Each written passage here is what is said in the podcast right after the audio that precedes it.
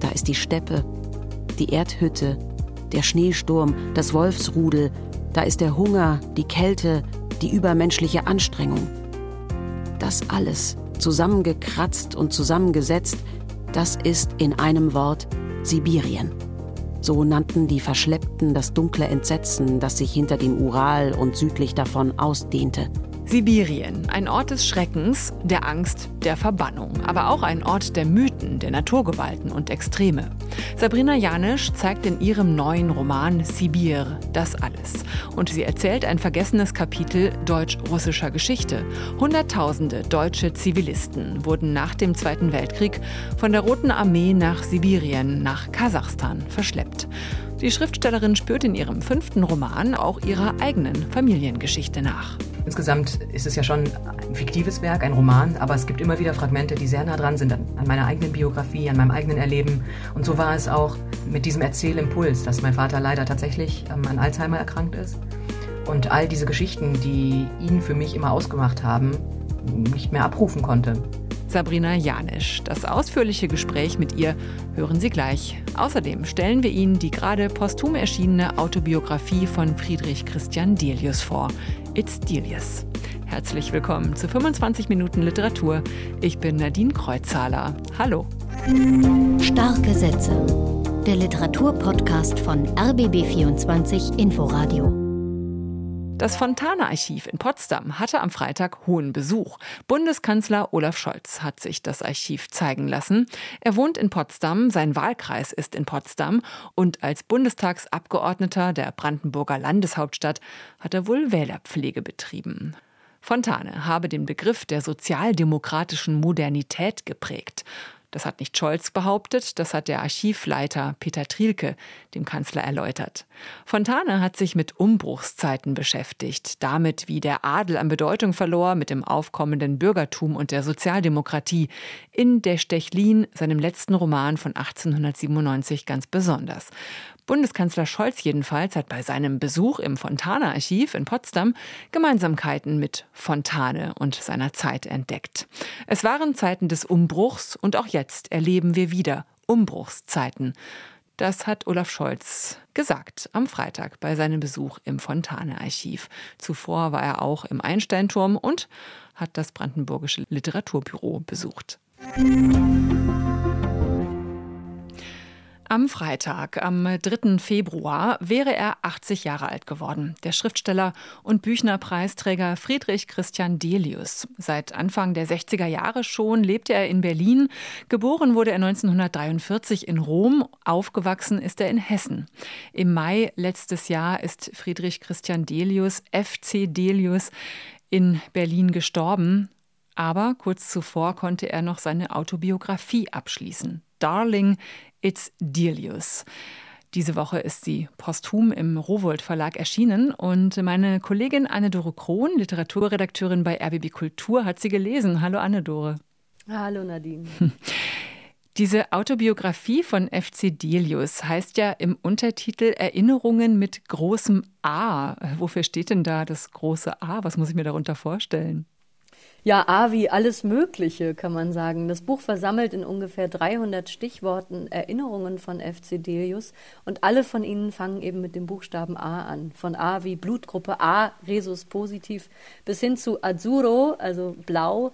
In diesem Eintrag beschreibt er den blauen Himmel über Rom. Und es geht hier um Begegnungen, um Episoden, um Gedanken, um Momente seines Lebens. Er hat alte Gedichte hervorgekramt und im Vorwort, das er im Mai 2022 noch geschrieben hat, also ganz kurz vor seinem Tod, schreibt er über seine Skepsis gegenüber dem Genre der Autobiografie, weil er sagt, niemand könne sein Leben zu einem roten Faden zusammenfassen und kein Leben verlaufe linear, Erinnerungen seien immer krumm. Diesen Satz fand ich sehr schön. Erinnerungen sind immer krumm. Und deshalb hat er sich eben für seine Erinnerungen diese spielerische Form ausgedacht, diesen Ansatz, ein Selbstporträt aus Collagen zu schreiben, aus Bruchstücken, aus Fragmenten. Und das A, das reicht ihm eben. Armstrong, Aufräumen, Adorno, Atem, Alleinsein. Er nennt das Ganze einen geordneten Haufen Fragmente mit A. Also ein geordneter Haufen Erinnerungen in äh, Fragmenten. Wie nah komme ich denn aber jetzt FC Delius dann hier in dieser Autobiografie? Ja, man kommt ihm, finde ich, schon relativ nah, auch wenn das Ganze thematisch ein wilder Ritt ist. Das ist wirklich eine große Mischung aus beruflichen Begegnungen, philosophischen und politischen An- und Einsichten. Es geht um ganz private Dinge. Er beschreibt seine Mutter auf dem Sterbebett. Und es gibt auch das fand ich auch sehr schön. So ernst das zum Teil auch ist, so politisch das zum Teil auch ist, gibt es auch oft sehr viel Ironie und Humor. Es gibt natürlich viele Berichte von Begegnungen mit Menschen aus dem Literaturbetrieb, ob es Simon Rushdie war oder Grass oder Walser oder Klaus Wagenbach, aber alle eben immer unter irgendeinem A. Und man liest das natürlich anders, wenn man weiß, dass FCDius kurz nach Beendigung dieses Buches gestorben ist und das lässt einen nicht kalt, wenn er beim Stichwort A wie Abfalltonne von seinen Hüten erzählt, die er eben teilweise auch in die Abfalltonne werfen musste, wenn sie eben zerfranst waren. Und unter diesem Stichwort Abfalltonne erzählt er unter anderem von einem Filzhut der Marke Borsalino. da hören wir mal einen Auszug aus der RBB-Lesung mit Christian Berkel. Der neue Borsalino zur Hochzeit 2003 in Rom gekauft, also vor 19 Jahren, soll jetzt auf dem Kopf bis zur Zerschlissenheit das Gehirn ein wenig vor der Sonne schützen. Schiene viel Sonne aufs Grab, nehme ich ihn gern als Beigabe mit. FC Delius und seine Hüte, ja, da hat man auch gleich ein Bild von ihm vor Augen. Ne? Hat man eigentlich kaum äh, mal ohne Hut gesehen. Das klingt sehr berührend auch, äh, was du erzählst. Jetzt hat ja dieses Buch einen ziemlich seltsamen Titel, ne? Darling, it's Delius. Wie kommt der denn zustande? Wo kommt der her? Ja, das erklärt sich unter dem Stichwort A wie Abish, Cecil und Walter oder Walter. Und Walter Abish, der war ein in Wien geborener jüdischer Schriftsteller. Und der war 1987 als Gast des DAAD-Künstlerprogramms in Berlin. Und FC Deus und Walter Abish haben sich damals angefreundet. Und die beiden Abishes haben dann FC Deus gebeten, sich zu melden, wenn er mal in New York sei. Und das hat er getan 1992. Und er schildert eben in diesem Stichwort A wie Abish, wie er anrief und Cecil war am Telefon und dann rief sie, Darling, it's Delius. Darling, it's Delius. Fast alle Amerikaner und Briten sprachen meinen Nachnamen so aus, aber so fröhlich und melodisch wie von Cecils starker Stimme hatte ich ihn noch nicht gehört. Der Ausruf genügte, mich willkommen zu fühlen, nicht nur bei den Abishs, auch in New York im April 1992. Walter Abish kommt auch stilistisch für diese Autobiografie eine besondere Bedeutung zu, denn von Walter Abish gibt es einen Roman, der heißt Alphabetical Africa, also auch in alphabetischer Passordnung. Und das war für FC Delius, das schreibt er auch selbst, eine Inspiration eben für seine Erinnerungen mit großem A. Diese Autobiografie erzählt also nicht einfach das Leben nach von FC Delius. Sie ist ungewöhnlich in Form und Aufbau. An wen richtet sich denn jetzt dieses Buch? Muss ich alles schon gelesen haben von FC Delius oder finde ich mich auch so zurecht? Also es ist natürlich schön, wenn man schon was gelesen hat, weil man vieles wiedererkennt. Dann denkt man, ah, und das spiegelt sich ja in dem Roman wieder oder die Episode hat man schon woanders gehört. Aber man kann auch mit diesem Buch anfangen. Das ist ein tolles Buch, um es irgendwo hinzulegen, finde ich, in seiner Wohnung. Man kann es immer wieder zur Hand nehmen und immer wieder ein, zwei Stichworte lesen und hat so ja viele, viele verschiedene Episoden von und über FC Delius. Anne-Dore Krohn äh, über Friedrich Christian Delius und seine Autobiografie Darling, It's Delius. Kurz vor seinem Tod im letzten Jahr konnte er sie noch fertig schreiben. Und die Lesung von RBB Kultur mit Christian Berkel, die können Sie vollständig hören in der App der ARD Audiothek. Eine junge Frau namens Laila bekommt einen Anruf von ihrer Mutter. Ihr Vater sei endgültig verrückt geworden. Er vergesse nicht nur jeden Tag mehr, nein, jetzt höre er auch noch Stimmen. Also fährt die Tochter in die niedersächsische Provinz am Rand der Lüneburger Heide. Hier ist sie aufgewachsen. Ihr Vater ist dement und die Stimmen, die er hört, sind die Geister der Vergangenheit, die Djinn der Steppe, so nennt er sie. Die Ironie ist, sie quälen ihn, diese Stimmen. Er wollte sie sein Leben lang vergessen. vergessen wir, als einer von Hunderttausenden deutschen Zivilisten nach dem Krieg von der Sowjetarmee in die Steppe nach Kasachstan verschleppt wurde, wie sie in Viehwaggons gequetscht wurden, wie sein kleiner Bruder auf der langen, beschwerlichen Reise starb, seine Mutter im Schneesturm verschwand. Aber jetzt, als er wirklich alles vergisst, da quält ihn das noch mehr. So ist die Ausgangslage im neuen Roman Sibir von Sabrina Janesch. Laila, die Protagonistin, versucht hier, die Erinnerungen ihres Vaters, seine Geschichten aufzuschreiben und vor dem Vergessen zu bewahren. Hier ein Ausschnitt aus dem Hörbuch im Argon Verlag, gelesen von Julia Nachtmann. Wofür mein Vater keine Worte fand, das kleidete er in Geschichten. Als Kind zehrte ich von ihnen, Sie schienen mir beinahe spukhaft Auskunft zu geben über das, was mich und meine Freunde beschäftigte, was uns umtrieb. Behutsam barg ich sie aus seiner Erinnerung und versuchte, einen Zusammenhang herzustellen zwischen seinem Leben und demjenigen all jener, die mit uns am Stadtrand wohnten. Sabrina Janisch erzählt in Sibir davon, von den Echos der Vergangenheit in der Gegenwart und sie erzählt die Geschichte ihres eigenen Vaters. Ich habe mich mit Sabrina Janisch darüber unterhalten, was denn der Auslöser für sie dafür war. Ja, der ist tatsächlich ganz ähnlich wie ähm, die Ausgangssituation für meine Protagonistin Laila. Insgesamt ist es ja schon ein fiktives Werk, ein Roman, aber es gibt immer wieder Fragmente, die sehr nah dran sind an, an meiner eigenen Biografie, an meinem eigenen Erleben. Und so war es auch mit diesem Erzählimpuls, dass mein Vater leider tatsächlich ähm, an Alzheimer erkrankt ist und all diese Geschichten, die ihn für mich immer ausgemacht haben, nicht mehr abrufen konnte.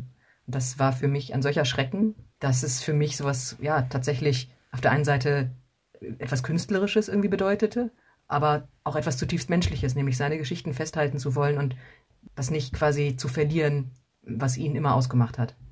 Sie verschränken in Ihrem Roman zwei Kindheiten miteinander auf zwei Zeitebenen. Da ist zum einen die Kindheit von Josef, der eben in den 40er Jahren aufwächst und mit seiner Familie 1945 nach dem Zweiten Weltkrieg von der Sowjetarmee in die kasachische Steppe verschleppt wird. Und da ist zum anderen die Kindheit in den 90er Jahren der Tochter von Josef, die auch erzählt wird. Wie verschränken sich denn diese beiden Kindheiten miteinander? Im Buch passiert das oft relativ nahtlos. Also das war eines meiner Anliegen, als ich diesen Roman geschrieben habe, diese Kindheiten auf Parallelen, auf, ja, auf eine Art Echos abzuklopfen. Denn so wie ich es erlebt habe und auch im, ähm, im Gespräch mit vielen Zeitzeugen und äh, ja, auch äh, Zeitgenossen äh, immer wieder gehört habe, war, wie diese Traumata und viele psychischen Dispositionen und Veranlagungen tatsächlich weitergereicht werden. Ähm, so hatte ich es selber auch ähnlich erlebt und wollte da untersuchen, äh, was genau weitergegeben wird und wie sich das in jeweils unterschiedlichen Zeiten ausprägt. Was genau haben Sie da erlebt? Wie hat sich das geäußert? Wenn man so oberflächlich schaut, dann waren das vielleicht so Vorlieben, wie auch andere Kinder sie definitiv ähm, hegen. Zum Beispiel dieses fast obsessive Hütten und, und Buden bauen im Wald und Verstecke und Lebensmittelvorräte anlegen. Also fast wie so eine Art kindliches Preppertum, das andere Kinder definitiv auch haben mit Picknick und, und äh, Versteck bauen. Aber wie ich das ähm, für den Roman noch auf den Punkt gebracht habe, war, dass diese Kinder, die, ähm, die von diesen Zivilgefangenen abstammen, fast so eine Art Sehnsucht nach dem Notfall oder nach der Krise hegten, um sich da irgendwie zu beweisen, da sie ihre eigene Kindheit in diesen so total eingehegten und friedlichen Verhältnissen fast ein bisschen als, als Scham oder als Schande empfunden haben. Sie gehen ja mit diesem Roman einem Kapitel der deutsch-russischen Geschichte nach, die nicht wahnsinnig bekannt ist oder über die noch nicht so viel erzählt äh, wurde. 300.000 bis 800.000 Zivilgefangene, so haben Sie bei Ihren Recherchen auch herausgefunden, sind ja 1945 und danach äh, von der Sowjetarmee gen Osten verschleppt worden. Warum ist da so wenig drüber bekannt? Das ist äh, wirklich verwunderlich und ich kann mich relativ gut an den Moment erinnern, als mir als Jugendliche auffiel, dass dieses Kapitel zwischen Deutschland und Russland so wenig bekannt ist, da es für mich und auch in dem Milieu, in dem ich aufwuchs, äh, so bezeichnend war und auch natürlich vertraut. Und irgendwann merkte ich, davon weiß einfach niemand was. Ähm, also es gibt sehr verwandte Schicksale, etwa der Russlanddeutschen, der Wolgadeutschen, die auch alle unter Stalin samt und sonders äh, nach Kasachstan deportiert wurden, enteignet, drangsaliert und so weiter. Also das sind ähnliche Schicksale, die, die aber nicht deckungsgleich sind mit dem Schicksal jener Zivilgefangenen, die tatsächlich aus den Ostgebieten des Deutschen Reiches gepflückt wurden und, und deportiert. Und warum dieses Kapitel insgesamt so wenig bekannt ist, da habe ich schon ein, zwei Vermutungen. Generell sind sehr wenig zurückgekehrt, denn die Zivilgefangenen, die dort verschleppt wurden, das waren ja jene, die den Krieg bis zum Schluss tatsächlich überlebt hatten, die nicht irgendwie in den Volkssturm eingezogen wurden. Das heißt, ganz junge Kinder, junge Frauen mit ihren jungen Kindern und wirklich Senioren 65 plus, sehr vulnerabel. Ich vermute, dass ein Großteil direkt nach Ankunft in Kasachstan oder in den darauffolgenden Jahren tatsächlich verstorben ist. Und die, die, ähm, die es geschafft haben, 1955 dann mit den äh, Kriegsgefangenen zusammen nach Deutschland zurückzukehren, Adenauer hatte sie alle freigehandelt in Moskau, dass die sehr wohl wahrgenommen haben, dass sie in einen Topf geschmissen wurden mit den Kriegsgefangenen. Da waren sicherlich Wehrmachtssoldaten, da waren tatsächlich auch Kriegsverbrecher darunter, sicherlich auch einfache Soldaten, ohne Frage. Aber jedenfalls in diesem Verbund wurden auch die Zivilgefangenen gesehen, die, glaube ich, sehr stark wahrgenommen haben, dass in den 50er Jahren in Deutschland nicht wahnsinnig differenziert wurde. Es wurde auch nicht viel Interesse drauf gelegt, von sich als Deutschen irgendwie, ja, in dem Sinne als Opfer äh, zu sprechen. Also überhaupt wurde nicht viel gesprochen über die Vergangenheit und den Krieg. Und da hat man, glaube ich, gelernt, in diesen Konstellationen den Mund zu halten. Und natürlich immer im Bewusstsein, dass man unfassbar weit ausholen müsste, um das Ganze irgendwie richtig zu stellen.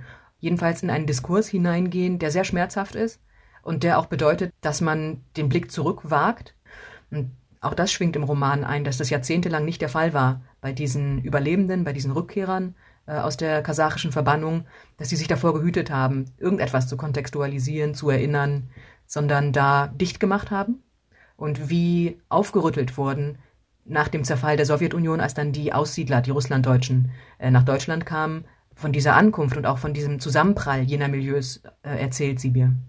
Sie haben gerade schon angedeutet, wie Sie recherchiert haben. Sie haben gesagt, da gibt es zum einen eben die Erzählungen Ihres Vaters und dann aber haben Sie sich ja auch wirklich auf Reisen begeben, auf richtige Recherchereisen. Erzählen Sie mal davon. Ja, gerne. Also die, die Reise nach Zentralasien, die über Moskau führte und schließlich nach Kasachstan und nach Kirgisistan, die war eine Art Abschluss meiner Recherche äh, und wenn man so möchte, die Krönung von all diesen Bemühungen, die jahrelang vorher erfolgten. Ja, die Reise führte für mich, das war äh, emotional sicherlich die wichtigste Komponente, nach Kasachstan. Und zusammen mit einem kasachischen Guide äh, haben wir tatsächlich das Steppendorf gefunden, in dem mein Vater aufgewachsen ist. Es wird heute auch noch in Teilen bewohnt.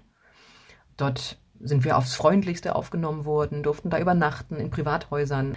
Dort konnte ich tatsächlich auch das Haus lokalisieren, in dem meine Familie zuletzt gewohnt hatte. Das war, ja, war etwas für mich ganz Außergewöhnliches dazustehen und dieses, dieses Haus wie, wie so eine Hülle, wie ein Kokon plötzlich um mich zu spüren. Das war für mich eine dieser, dieser Highlights auf der Reise. Und das andere war, dass ich sehr gerne nomadische Kultur kennenlernen wollte, da ich sie auch im Roman schildern wollte. Der Josef Ambacher, mein Protagonist, der ist äh, befreundet äh, gewesen mit einem kasachischen Jungen, Taravi. Und diese kasachische Lebenswelt, auch die wird geschildert im Roman von diesen zentralasiatischen ja, Nomaden, wie sie es einst gewesen sind, zur Stalin-Zeit nicht mehr. Die ließ sich heute aber nicht mehr in Kasachstan derart wiederfinden, weswegen ich dann diesen Schritt gemacht habe hin nach Kirgisistan, wo es zumindest ansatzweise noch tatsächlich ein nomadisches Leben gibt, wo ich dann auch einige Nächte in den Bergen und in den Jurten verbringen konnte. Und das war für mich so das zweite Highlight. Wie war denn das für Sie dann tatsächlich, als Sie da plötzlich äh, vor diesem Haus in diesem Dorf standen, wo Ihr Vater aufgewachsen ist? Ja, das war wirklich so ein, ein ganz ambivalentes Bouquet an ganz verschiedenen Gefühlen. Auf der einen Seite war es eine Art Schmerz. Es war Stolz auf diese Menschen, die sich in der Steppe dennoch irgendwie ein Häuschen bauen konnten. Mein Urgroßvater war Tischlermeister, hat das Haus mit eigenen Händen erbaut. Und da die Spuren von seinen Werkzeugen, etwa an den Fensterbänken oder an den tragenden Balken ähm, in den Zimmern zu sehen. Das hat mich schwer berührt, es hat mich beeindruckt, es hat wehgetan. Gleichzeitig wollte ich dieses Haus am liebsten mitnehmen. Ich ähm, hatte den Eindruck, man müsste ein bisschen was herrichten und schon könnte, könnte man einziehen. man muss sich das ja auch mal vor Augen führen. Ich meine, Sie waren jetzt vor Ort. Ich war noch nie in der Steppe, aber das muss ja auch an sich schon ein beeindruckender Ort sein. Ja, und Als ich da in dieser Steppe stand, war mir klar, äh, warum ich da hingefahren bin. Denn nur wenn man da einmal sich hinstellt, das ist anders als irgendwas, was man hier in Europa erleben kann. Denn als ich einmal in dieser Steppe stand, habe ich gemerkt, was für eine feindliche Umgebung das tatsächlich ist. Ich war äh, im Frühsommer da, äh, die Sonne brannte, ich habe gleichzeitig geschwitzt, einen Sonnenstich bekommen und kaum fegte eine Böe über die Steppe, habe ich sofort gefroren. Alles an der Steppe ist heftig. Nichts ist irgendwie sanft und äh, milde oder nur ansatzweise. Es ist immer alles 100 Prozent. Und sich da zu bewähren und da zu überleben, das hat mich auf der einen Seite interessiert zu untersuchen, wie das war für diese Ankömmlinge, für die deutschen Verbannten, aber auch fand ich sehr interessant, die kasachische Kultur zu betrachten und zu überlegen und wenigstens ansatzweise zu zeigen, was für eine Art von Menschenschlag diese Steppe, diese Gegend hervorbringt. Ja, es fegen ja auch Stürme durch ihren Roman. Es tauchen Wölfe auf, also Wildnis und Naturgewalten. Und dann muss man sich äh, da ja auch in die Zeit damals zurückversetzen und in die Situation, dass die Verschleppten, die dann wirklich da lebend noch gelandet sind, viele sind ja, Sie haben es schon erzählt, gestorben auf dem langen Weg äh, nach Sibirien, nach Kasachstan die, die dort ankamen, hatten ja erstmal gar nichts vor Ort, ja, und mussten sich erstmal etwas erschaffen in dieser ja. Wüste, sage ich mal. Ja, tatsächlich, ja, absolut. Ja, und das ist etwas, was für mich sehr interessant war als Mensch, nämlich äh, ein Aspekt des Versöhnlichen. Dort in der Steppe, in diesem Steppendorf, äh, gab es natürlich maßgeblich russische Bevölkerung, es gab kasachische Bevölkerung, ganz viele andere Splittergruppen. Und als dann diese, diese deutschen Verbanden da zerzaust und kaum am Leben erschienen, das hat mein Vater nie, nie äh, kalt gelassen. Das hat er mir immer wieder erzählt. Sie wurden tatsächlich über diese ersten Monate gebracht. Man hat ihnen zu essen gegeben, man hat ihnen ein Obdach gegeben. Sie wurden tatsächlich, ja, vor dem Verderben bewahrt. Das hat ihn immer schwer beeindruckt, dass ihn, so hat er es formuliert, dass ihn und seine Familie die Russen äh, nicht haben sterben lassen. Wie hat ihn das später noch geprägt? Hm. Das habe ich interessanterweise immer übers Telefon gemerkt, denn mein Vater hat, ähm, hat ja den Rest seines Lebens in Deutschland gelebt, war sehr erfolgreich als Ingenieur und schien mir doch immer sehr deutsch. Hm. Ich äh, habe eine polnische Mutter, deswegen konnte ich den Kontrast immer gut bemerken. und wenn ich aber mit ihm telefonierte, habe ich den russischen Akzent gehört. Und am Telefon habe ich immer gemerkt, da ist etwas in ihm drin, was aus ganz anderen Zeiten und aus ganz anderen äh, Sphären kündet.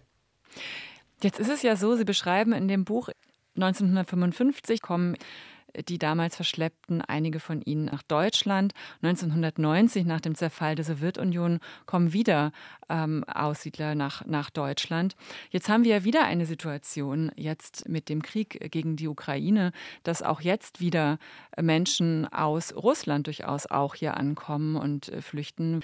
Was macht das mit Ihnen, wenn Sie diese Situation jetzt betrachten. Das fügt sich ja da auch irgendwie an.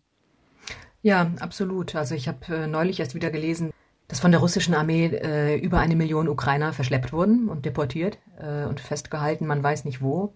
Und das sind dann so, so spukhafte Fernwirkungen aus der Geschichte heraus, wo man den Eindruck hat, diese, diese Mechanismen und diese Brutalitäten, die ähm, werden über die Jahrzehnte weitergereicht und finden einfach immer wieder statt. Also es ist ganz ungeheuerlich. Und ich glaube, wenn man sich da so ein Bewusstsein erhält, dass es sowas vorher schon gegeben hat, was es mit diesen Menschen macht, kann man da umso wacher und irgendwie liebevoller ähm, vielleicht auch reagieren. Also das ist etwas, was mich definitiv umtreibt.